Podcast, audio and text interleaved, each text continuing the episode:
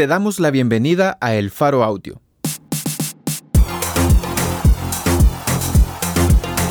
Ahora puedes escuchar nuestros reportajes en el momento que más te convenga. Sigue nuestro canal en tu plataforma de podcast favorita y no te pierdas las historias importantes de Centroamérica. Movistar te trae el Cibar Fest con Jayco. Se hace la que no me conoce. Joel y Randy. Pero siempre pide que un latigazo.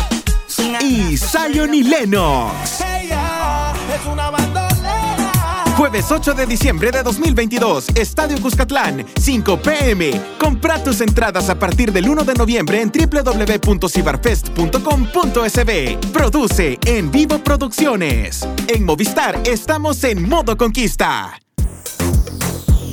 Hoy es 22 de noviembre de 2022. Este es un artículo de Álvaro Murillo, desde Costa Rica, titulado Un Mundial para bajar la mirada. Publicado como parte del especial El Faro se va al Mundial, Qatar 2022, en elfaro.net.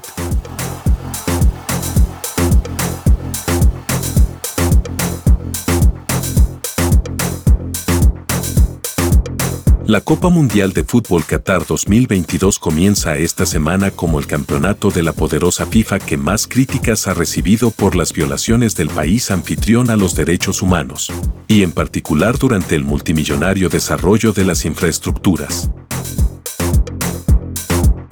El tamaño de las nuevas edificaciones en esta economía petrolera del Golfo Pérsico no alcanzan a disimular los reproches de organizaciones de derechos humanos como Amnistía Internacional, pero también de personajes del fútbol como el exjugador francés Eric Cantona y o el alemán Philipp Lahm, e incluso de la selección de Dinamarca participante en el Mundial, que han denunciado a Qatar por sus transgresiones a los derechos laborales, el maltrato a migrantes, la discriminación de la mujer y la penalización de las personas no heterosexuales.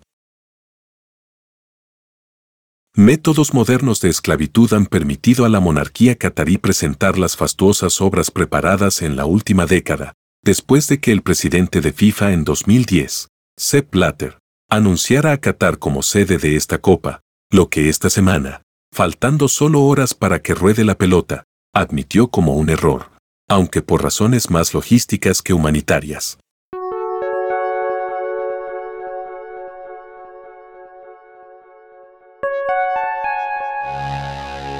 Desde 2013, el periódico inglés Guardian denunciaba las condiciones precarias de los trabajadores en Qatar y proyectaba que morirían 4.000 migrantes antes de inaugurar la Copa Mundial, pero sus registros en 2020 indicaban que ya habían fallecido 6.500, según los reportes de los gobiernos obtenidos de los países de origen.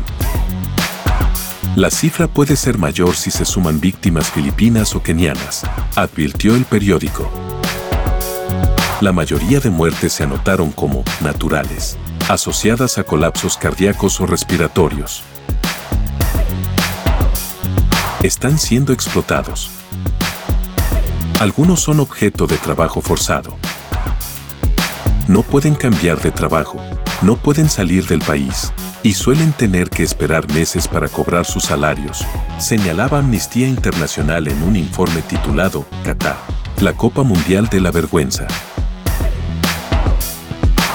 La construcción de estadios, carreteras, hoteles y un aeropuerto se desarrolló en gran medida mediante un método llamado kafala, en el cual los trabajadores necesitados en países del sur de Asia, como Nepal, Pakistán, Sri Lanka, India y Bangladesh, pagaban hasta 4 mil dólares americanos por contratos para laborar en Qatar, renunciando a las garantías mínimas internacionales.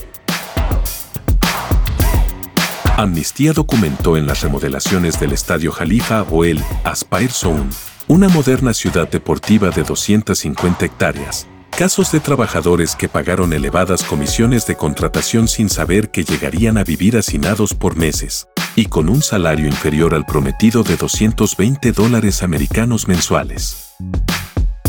Además, atrasos en el sueldo, limitaciones para salir de los campamentos e imposibilidad de cambiar de patrono o de volverse a su país, pues tendrían los pasaportes confiscados. También sufrieron falta de acceso a agua potable, incluso en meses donde las temperaturas superaban los 40 grados. Frecuentes amenazas y situaciones de trabajo forzado vivió una parte de los casi 2 millones de trabajadores, más del 90% de la mano de obra. La FIFA no quiere que se hable de estos temas y ha pedido a las delegaciones que se centren en la pelota, en los valores deportivos, para que no se moleste al señor de la casa. Mejor no levanten la mirada a las graderías para que no se pregunten cómo las construyeron. Nada sobre el maltrato a migrantes, sobre democracia occidental, la factura petrolera sobre el clima mundial, ni menos aún sobre la ley local que criminaliza la homosexualidad. El control es total. FIFA regula hasta los uniformes de entrenamiento. A una semana del inicio de la Copa, emitió la prohibición a los futbolistas daneses de entrenarse en Qatar con camisetas que exhibieran el logo Derechos Humanos para Todos, en alusión a migrantes y población LGBTI. El plan era colocar el lema en la camiseta, en los espacios que dos patrocinadores se dieron. La marca del uniforme, Hamel, disimuló su logotipo en el diseño, como protesta contra Qatar por su desbalance en derechos humanos. El anuncio recibió tal difusión en el mundo que hubo quienes le criticaron por pretender obtener réditos de marketing. Sabemos que hay muchos desafíos relacionados con los derechos humanos. No es solo en Qatar. Mira Rusia. Hicimos mucha actividad allí, particularmente en relación con los derechos LGBT, de pie en el estadio de Moscú, formando una bandera del arco iris, dijo en octubre el dueño de Hamel, Christian Stadil, al medio deportivo de Athletic. La empresa ha sido socia comercial de clubes cataríes, pero en el futuro se lo pensará, dijo. La sobreexposición del poderío de Qatar implica también el riesgo de despertar la atención sobre las debilidades que por años han estado ahí.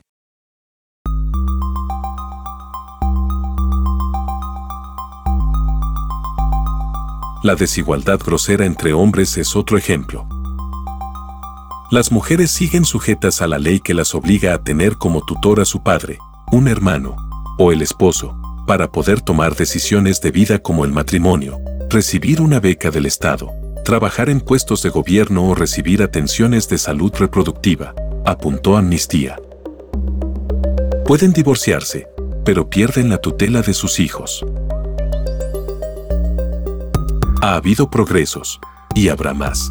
Defienden voces que conceden méritos a las autoridades cataríes.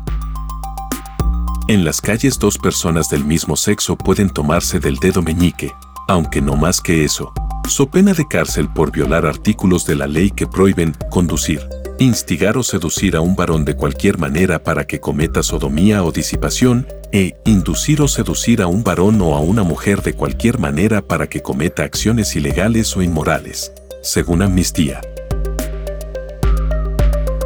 En octubre, la organización Human Rights Watch documentó al menos seis casos de detenciones, golpizas y abusos de la policía catarí contra personas de la comunidad LGBT entre 2019 y 2022. Una mujer transgénero catarí contó que la golpearon hasta que le hicieron sangrar nariz y labios, le patearon el vientre, mientras uno de los oficiales decía, ustedes, los gays, son inmorales, así que seremos igual con ustedes.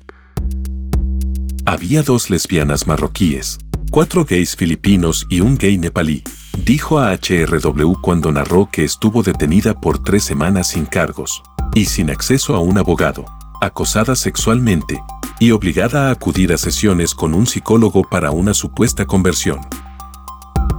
A fin de cuentas eso es un daño mental, dijo semanas atrás el embajador del Mundial, Khalid Salman.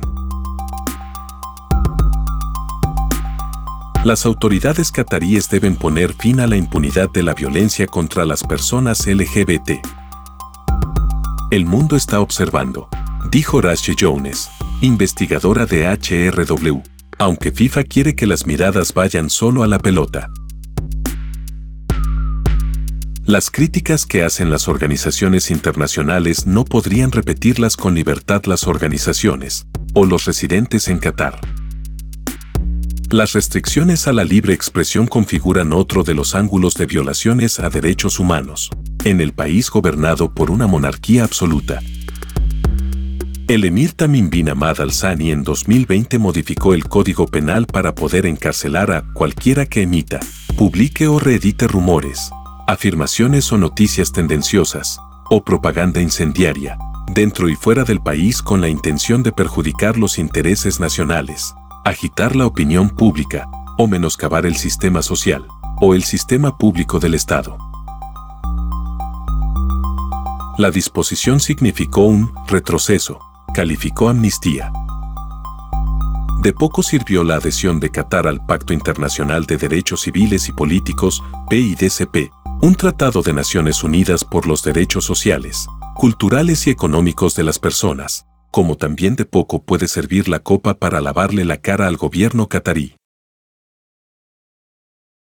El efecto, sin embargo, parece hasta ahora adverso. Las transgresiones que por años se han medio disimulado, ahora están alumbradas por la brillantez de las obras nuevas, criticadas por gente del fútbol, y reportadas por una multitud de medios en el momento más interconectado de la humanidad. En la retina está lo que ha hecho Rusia después de su Mundial en 2018. Así es difícil no quitar la mirada de la pelota.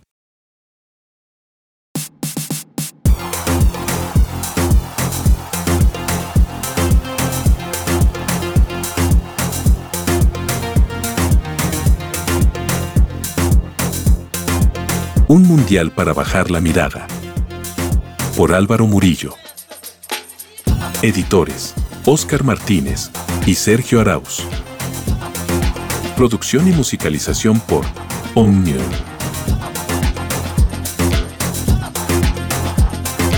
Movistar te trae el Cibar Fest con Jayco. Se hace la que no me conoce. Joel y Randy. La tusa, pero siempre pide que un latigazo. Sin Y Zion y Lennox. Jueves 8 de diciembre de 2022, Estadio Cuscatlán, 5 pm. Compra tus entradas a partir del 1 de noviembre en www.cibarfest.com.sb. Produce En Vivo Producciones. En Movistar estamos en modo conquista. Gracias por escuchar esta historia. Si te parece valioso nuestro trabajo, apóyanos para seguir haciendo periodismo incómodo. Sé parte de nuestra comunidad Excavación Ciudadana desde un dólar a la quincena. Ingresa a apoya.elfaro.net.